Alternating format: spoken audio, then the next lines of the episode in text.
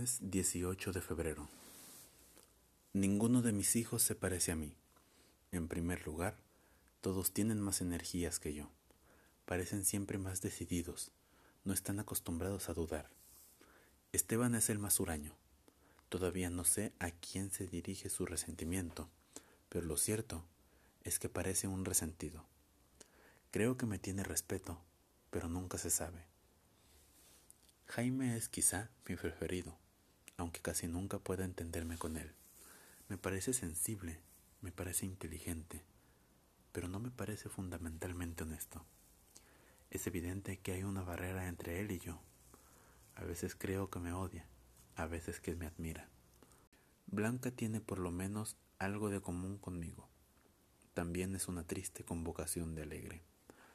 Por lo demás, es demasiado celosa con su vida propia, incanjeable, como para compartir conmigo sus más arduos problemas.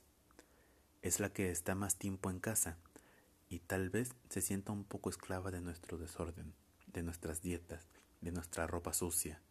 Sus relaciones con los hermanos están a veces al borde de la histeria, pero se sabe dominar y además sabe dominarlos a ellos Quizá en el fondo se quieran bastante, aunque eso del amor entre hermanos lleve consigo la cuota de mutua exasperación que otorga la costumbre.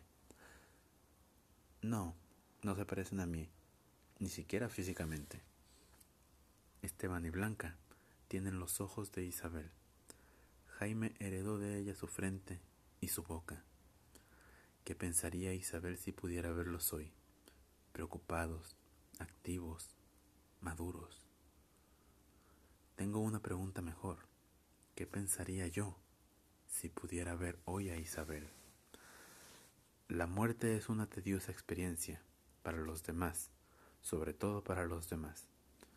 Yo tendría que sentirme orgulloso de haber quedado viudo con tres hijos y haber salido adelante, pero no me siento orgulloso, sino cansado.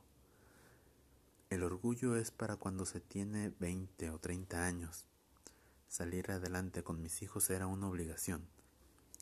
El único escape para que la sociedad no se encarara conmigo y me dedicara la mirada inexorable que se reserva a los padres desalmados. No cabía otra solución y salí adelante, pero todo fue siempre demasiado obligatorio como para que pudiera sentirme feliz.